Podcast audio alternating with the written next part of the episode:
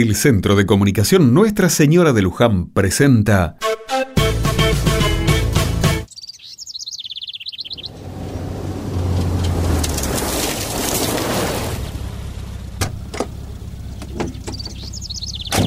Buen día, padre. Al fin llegamos. Sí, sí, al fin llegan. Van a tener que explicarme algunas cositas, padre Gustavo, ¿eh? Díganos bienvenidos, aunque sea, ¿no? Estamos muy felices de poder volver a misionar este barrio.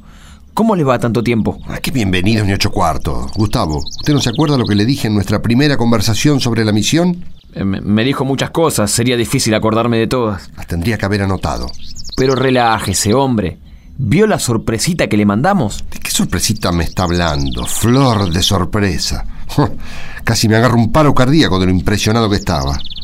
No tiene nada que agradecernos, padre. Lo, lo hicimos de corazón, padre. ¿Agradecerles? No, lo que tengo que hacer es matarlos. Pero le mandamos una camioneta llena de donaciones. ¿Pero qué piensan? ¿Que somos inútiles? ¿Que nos traen cosas como si nosotros no supiéramos conseguirlas? No, no, no. Nosotros queríamos ayudarlos. Perfecto, pero así no. Acá no queremos donaciones. Acá la gente quiere trabajo.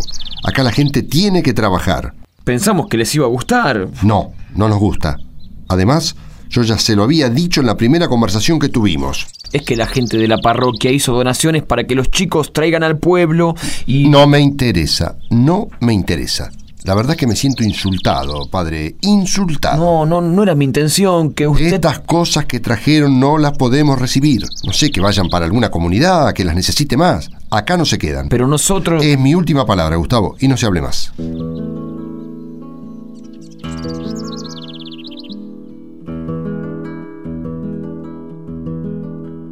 ¿Cómo ayudar a los otros? Alrededor de esta pregunta giran las escenas que el Centro de Comunicación Nuestra Señora de Luján quiere acercarles. ¿Cuál será la mejor manera de servir a nuestros hermanos? Las duras palabras del Padre Pedro pronto se conocieron en todo el pueblo.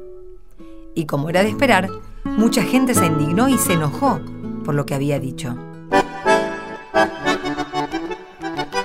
¿Cómo pudo? ¿Cómo se atrevió a hablarles así? ¡Qué vergüenza! ¡Qué vergüenza, Dios mío! Hizo quedar mal a todo el pueblo solo porque él es un orgulloso de porquería. A todo el pueblo, muy bien dicho. Esos chicos no vuelven más, ¿eh? Los misioneros no vuelven más después de esto. Lógico, se quedaron solo por gentileza los días que habían pensado. Yo en su lugar me sacudía el polvo de las hojotas y me tomaba el buque. ¿Qué tanto? ¡Qué desfachatez, doña Alcira! ¡Qué desfachatez! Y ahora, ¿y la reputación del pueblo? ¿En dónde va a quedar? No va a querer venir nadie cuando se sepa. ¿A dónde van a mandar tanta cantidad de cosas si ya las trasladaron para acá? A los inundados, escuché. ¿A dónde? A los inundados. No puedo creerlo, con las necesidades que anda pasando nuestra juventud. Ay, con gente así nos vamos al pasto, Alcira, ¿eh? Acuérdese de lo que le digo. Si siguen estando estos desgraciados, en 30 años no tenemos más pueblo, no tenemos más tierra. Justamente, Inesita, justamente. Otra que el desierto de Sahara, ni el chupacabra se va a acercar a este bendito suelo. Si es que todavía hay suelo, y no un agujero negro. Porque nos vamos a hundir en la fatalidad, doña Alcira, en la fatalidad. Dios nos libre y nos guarde, Inesita. Ay, no, que Dios se apiade de nuestro sacerdote, más bien. Ese hombre. Vos deja, vos deja que me lo cruce por la calle. ¿Pero qué dice? Las rodillas peladas le van a quedar de tantos golpes que le voy a dar con este bastón. Ay, doña Alcira, el pueblo necesita de gente como usted, ¿eh? No, la esperanza está en la juventud, en los chicos de tu edad, Inesita. Qué divina que es usted, doña Alcira. Pero yo ya estoy llegando a los 50, ¿eh? No crea. ¿Tantos? Ah, pero usted es joven, inteligente. Es usted joven de entendimiento, querida. Y de lengua, doña Alcira, y de lengua.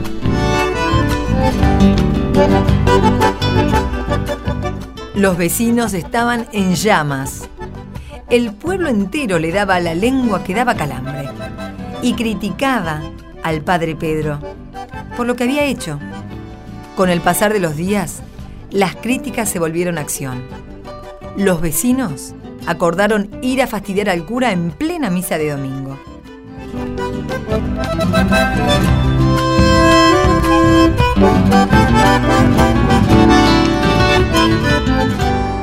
Es palabra del Señor. Gloria a ti, Señor Jesús. Ustedes son la sal de la tierra, dice Jesús. Y usted la vergüenza de nuestro pueblo, padre. ¿Perdón? ¿Qué dijo? Que usted nos da vergüenza. No me falta el respeto.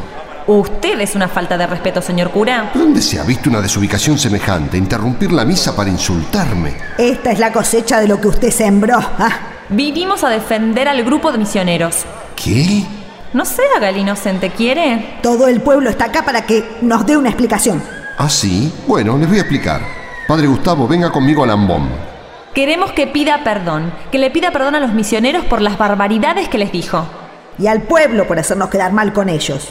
Gustavo, coméntele a esta gente sobre qué estuvimos hablando. Hágame el favor. Eh, sí, sí, sí. Eh, este, no tienen que, eh, que ponerse así con el grupo misionero. Creemos que el padre Pedro tiene razón. Les pedimos perdón, jóvenes. Tenemos un cura que está más loco que una cabra. Nosotros los queremos. Doña, si tanto los quiere, cierre el pico y déjelo hablar. Cállese usted, desagradecido. Les estaba diciendo que ahora estamos plenamente de acuerdo con el padre Pedro y nosotros nos vemos obligados a pedirles perdón a ustedes.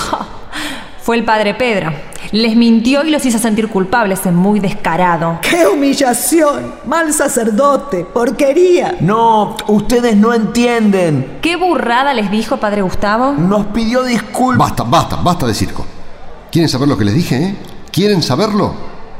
Les pedí perdón. Cara dura. Nos miente. ¿Quién le puede creer a este ya? No está mintiendo. Es verdad que nos pidió perdón. ¿Y las donaciones? ¿Dónde quedaron? Se las llevó a su casa, seguro. No, no, no. Las donaciones fueron a... Queremos las donaciones para nuestra juventud. Para, para, Gustavo. No sirve así. Déjelo explicar. Vamos a hacer una cosa. Ustedes, señoras, nos van a dejar hablar sin interrumpirnos y nosotros les vamos a explicar. ¿Entendido? Bueno, cuénteles ahora. Bueno, eh, el padre nos pidió disculpas por tratarnos mal y enojarse. Eso fue el día siguiente al que llegamos. Y nosotros lo perdonamos. Las donaciones las mandamos a los lugares que están reconstruyéndose por las inundaciones del año pasado. Pero nosotros también necesitamos que nos ayuden. Los estamos ayudando, señora, visitando las casas y haciendo las actividades. Perdón, ahora les quiero hablar yo. Pregunto, ¿no se sienten ofendidos cuando escuchan que desde afuera piensan que necesitamos donaciones? Acá somos ricos, ricos de recursos, ricos de talentos. Hay tanta gente, hay tanta riqueza en el pueblo, hay tanta riqueza en su gente. ¿O ustedes no la ven? No, no la vemos. Bueno, yo sí. Y no hablo de la riqueza que da la plata. Hablo de la riqueza humana, de los valores, de las cientos de manos que entre todos sumamos y que pueden trabajar para el bien común. Sí, nosotros no nos dimos cuenta de que les estábamos faltando el respeto. Queríamos ayudarlos y bueno, metimos la pata. No teníamos que traer cosas, teníamos que incentivarlos a que ustedes mismos las consigan. Por eso no voy a dejar que nadie venga a apagar sus luces con otras luces más fáciles. ¿O quieren que nuestro pueblo se vuelva uno más del montón? No dejemos que le saquen el gusto a nuestra sal. Usted está pidiendo cosas imposibles, padre. No, no es imposible, pero tampoco es fácil. Si queremos una vida mejor, vamos a tener que ponernos a trabajar. Y el trabajo con el paso del tiempo nos va a dar muchos frutos. Estoy convencido de eso. A veces las donaciones sirven, en casos de extrema necesidad como las inundaciones y las catástrofes, pero otras veces nos hacen vagos y nos instalan en la silla. Por eso les digo, ¿quieren una mejor calidad de vida? Salgan de sus casas. Sentados tomando mate no se gana el pan. Ustedes son la sal de la tierra, dijo Jesús. No permitan que los dejen sin gusto.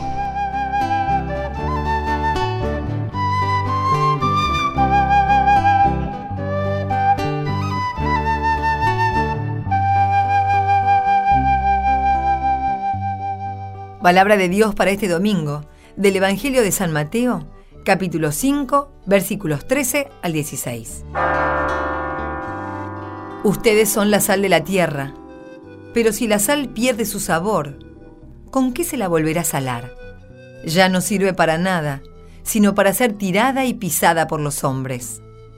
Ustedes son la luz del mundo. No se puede ocultar una ciudad situada en la cima de una montaña y no se enciende una lámpara para meterla debajo de un cajón, sino que se la pone sobre el candelero para que ilumine a todos los que están en la casa. Así debe brillar ante los ojos de los hombres la luz que hay en ustedes, a fin de que ellos vean sus buenas obras y glorifiquen al Padre que está en el cielo.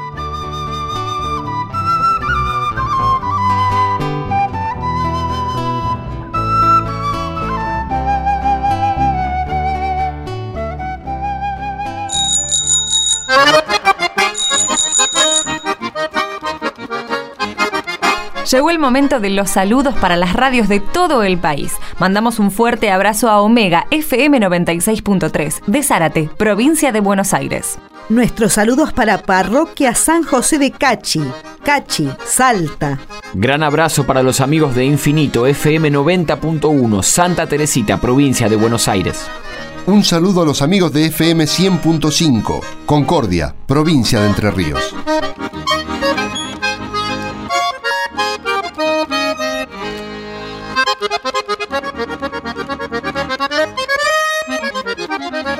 Nos encontramos el próximo domingo para compartir otro rato rezando juntos.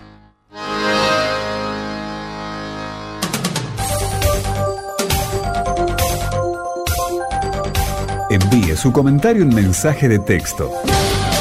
Escribe en su celular la palabra Luján. Luego ponga un espacio y escriba su comentario. Y envíelo al 1515. Luján al 1515.